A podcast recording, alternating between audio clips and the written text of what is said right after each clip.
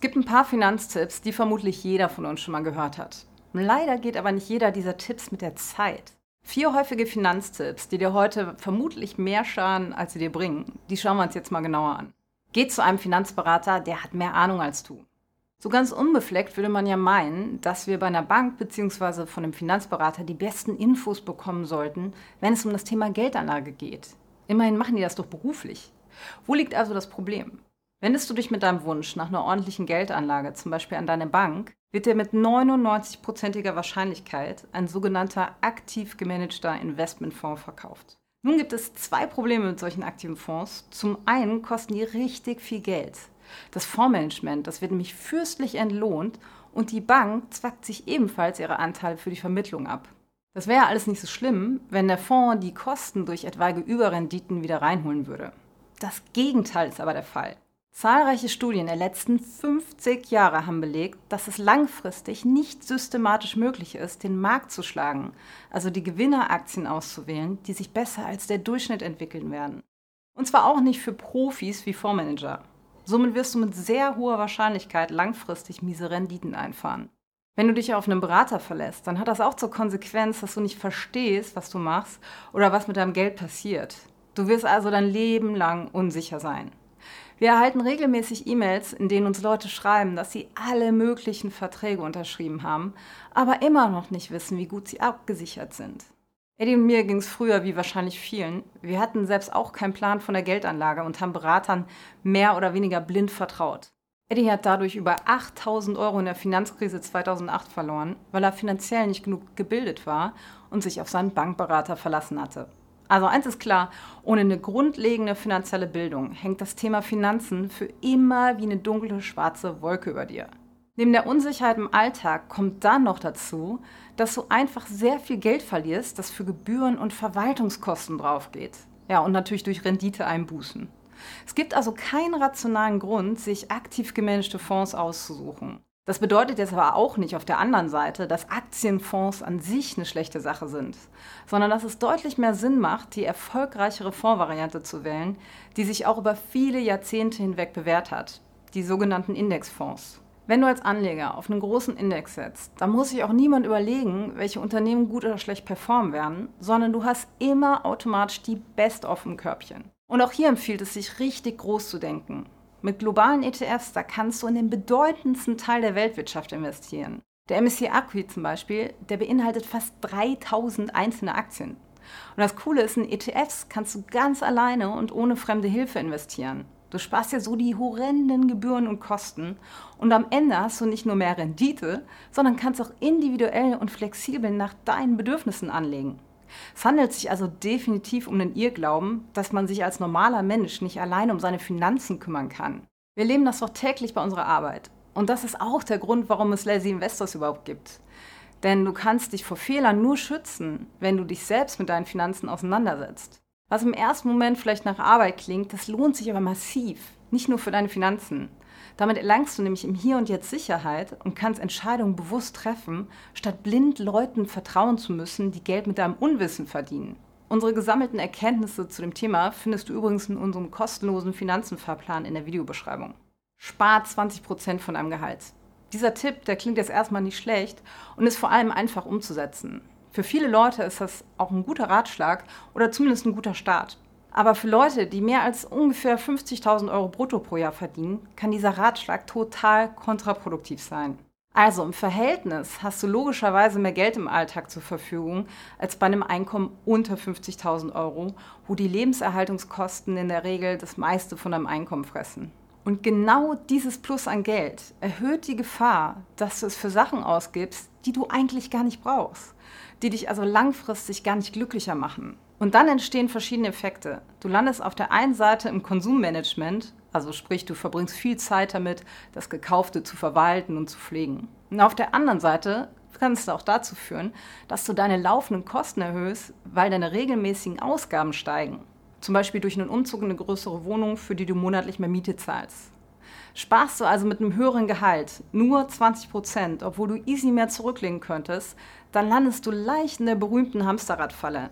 Deine Kosten, die steigen parallel mit deinem Einkommen. Deine Zufriedenheit bleibt aber gleich, Oder sie nimmt sogar ab, weil dich das Konsummanagement und die steigenden Kosten überfordern. Schau dir auch gerne unser Video zum teuren Fehler nach einer Gehaltserhöhung an. Da erklären wir das nochmal genauer. Bei einem ordentlichen Gehalt kannst du also viel mehr zurücklegen, ohne dass du es im Alltag wirklich merkst. Das Geld könntest du schlau in wissenschaftlich fundierte und spekulationsfreie ETFs investieren und wärst innerhalb weniger Jahrzehnte finanziell unabhängig. Würdest du zum Beispiel über 25 Jahre monatlich 500 Euro zurücklegen, dann könntest du dir auf immer 870 Euro monatlich aus deinem Depot entnehmen, ohne dass dein angelegtes Vermögen weniger würde. Und zwar netto und inflationsbereinigt. Legst du über den gleichen Zeitraum 1500 Euro monatlich zurück, dann wären das 2600 Euro netto und inflationsbereinigt pro Monat. Und bei 2500 Euro Sparrate über 4300 Euro monatlich. Aber es geht noch besser. Wenn du dein Geld wirklich für dich nutzen willst, dann kannst du dir auch, wie wir, überlegen, dein komplettes Vermögen aufzubrauchen. Dadurch könntest du noch viel mehr entnehmen und mit mehr oder weniger 0 Euro auf der Bank sterben oder das anstreben. Also jetzt gehen wir mal von einer Rentendauer von 30 Jahren aus. Das ist ziemlich lang. In der Zeit dürfen wir unser Geld verbrauchen. Dann könntest du dir bei einer Sparrate von 500 Euro ganze 1200 Euro monatlich entnehmen. Bei einer Sparrate von 1500 Euro wären es fast 3500 Euro. Und wenn du 2500 Euro sparst, fast 6000 Euro im Monat. Das sind wie gesagt nur Beispiele. Und um das für deine persönliche Situation zu berechnen, nutze gerne unseren Rentensparrechner hier. Du sollst den monatlichen Sparbetrag, den du anstrebst, auf dein aktuelles Alter, das Alter, in dem du finanziell unabhängig sein möchtest und generell auf deine finanziellen Ziele abstimmen und nicht einfach auf einen Prozentsatz von deinem Einkommen. Mieten ist Geldverschwendung. Ich weiß, du hast wahrscheinlich an allen Ecken und Enden, dass Geld für die Miete zu bezahlen dumm sei und nur deinem Vermieter helfe. Aber alle wollen dir ein schlechtes Gewissen einreden, wenn du dir keine Immobilie zulegen willst. Aber vielleicht hast du überhaupt keine Lust dir ein eigenes Haus anzuschaffen, weil du auch immer wieder mitkriegst, wie deine Kollegen über die Probleme bei den Baumaßnahmen abkotzen und generell die Bewirtschaftung ihres Eigentums so unheimlich viel Zeit in Anspruch nimmt. Und, lass mich raten, sie sagen alle trotzdem sowas wie, ich werf doch nicht meinem Vermieter die Kohle in den Rachen, wenn ich stattdessen einen Kredit abbezahlen kann und am Ende die Bude mir gehört. Stimmt's? Aber macht das wirklich Sinn? Oder ist das einfach eine zu einfache Rechnung von deren Seite? Die Antwort lautet, es kommt drauf an. Dass es eine glasklare Sache und kaufen immer eine super Entscheidung sein soll, ist auf jeden Fall falsch. Aber klar, zu mieten und nichts mit dem Geld zu machen, was du sonst in ein Eigenheim gesteckt hättest, ist genauso falsch. Mieten ergibt nur dann finanziell Sinn, wenn du dein Geld anderweitig investierst, zum Beispiel in das schon erwähnte breit gestreute ETF-Portfolio. Wir haben das mit dem Mieten oder Kaufen mal ausführlich durchgerechnet und die Ergebnisse findest du in diesem Video hier. Finanziell steht der investierende Mieter meist besser da. Aber darum soll es ja gar nicht gehen, wenn du einfach keine Lust darauf hast, ein Eigenheim zu besitzen, weil damit natürlich auch viele Verpflichtungen einhergehen und du super viel Zeit einsetzen müsstest oder du dich zu Recht nicht über Jahrzehnte verschulden willst, dann möchten wir dir hiermit fröhlich verkünden, es gibt eine lohnenswerte Alternative. Wenn du jetzt vor der Eigenheimentscheidung stehst, dann lad dir auch gerne unsere kostenlose Anleitung in drei Schritten entscheiden, mieten oder kaufen hier herunter. Neben anderen Ressourcen findest du die Anleitung in der Videobeschreibung. Folge deiner Leidenschaft und das Geld kommt von alleine. Eigentlich stimmt das doch. Denn wenn ich meiner Leidenschaft folge, dann habe ich ja Spaß bei der Arbeit, also dann fällt mir das Arbeiten leicht und somit verdiene ich auch noch eine, ohne große Anstrengung Geld. Vielleicht hast du zu Beginn eines neuen Projektes auch schon mal das Gefühl gehabt, du würdest deiner Leidenschaft folgen. Du beginnst frohen Mutes und bist begeistert und engagiert. Ja, doch irgendwann wird es anstrengend und die Dinge machen irgendwie nicht mehr so viel Spaß wie am Anfang. Wenn wir dem Leidenschaftsmythos aufsitzen, ist das Scheitern nun vorprogrammiert. Denn eigentlich sollte dann ja alles locker flockig laufen und Spaß machen. Ist es dann hingegen mal nicht der Fall, so kann es sich ja auch nicht um die echte eigene Leidenschaft handeln und die Suche geht von vorne los. Logisch. Und so kann es passieren, dass wir immer wieder von der einen Sache zur nächsten springen. Genauso ging es Eddie am Anfang seines Unternehmertums. Der hat dann immer wieder Projekte abgebrochen, wenn es unangenehm wurde und sich was Neues gesucht. Das erste große Problem ist, viele Leute wissen auch gar nicht, was ihre Leidenschaft ist, geschweige denn, wie sie sie finden könnten. Außerdem können wir nicht davon ausgehen, dass das, was unsere Leidenschaft ist, uns auch wirklich Geld bringt. Wenn eine große Leidenschaft zum Beispiel im Schauspiel, Singen, Zeichnen oder generell künstlerischen Tätigkeiten liegt, dann ist nun mal leider die Wahrscheinlichkeit, damit ordentlich Geld zu verdienen, nicht sonderlich hoch. Schauen wir zum Beispiel mal auf das Durchschnittseinkommen von Musikern in Deutschland. Damit wohlhabend zu werden, ist ziemlich unwahrscheinlich. Das heißt natürlich nicht, dass es unmöglich ist, aber die Statistik ist da einfach nicht auf deiner Seite. Da kommt es auch nicht von ungefähr, dass viele Künstler oft noch einen Nebenjob oder sogar einen anderen Hauptjob brauchen.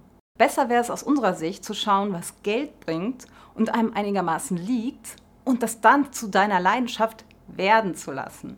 Denn wie Cal Newport in seinem Buch So Good They Can't Ignore You ausführlich darlegt, seine Leidenschaft zu finden, braucht richtig viel Zeit. Du kannst nicht irgendwelche Bücher lesen oder mal einen einstündigen Workshop machen und dann mit deiner neuen Leidenschaft nach Hause gehen, sorry.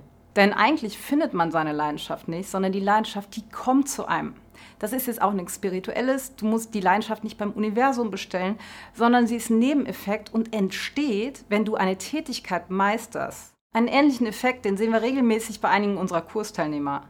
Erst haben sie keine rechte Lust auf Finanzen, aber sobald die einmal im Thema drin sind, entsteht langsam eine gewisse Leidenschaft. Ich hätte nie gedacht, dass mir Finanzen Spaß machen könnten und jetzt lese ich in der S-Bahn dauernd Finanzbücher. Ich erkenne mich nicht wieder. Also, Folge deiner Leidenschaft und das Geld kommt von alleine. Klingt schön, ist aber wenig realistisch. Und der Glaube daran macht dich tendenziell eher unzufriedener, da Enttäuschungen so am laufenden Bande vorprogrammiert sind.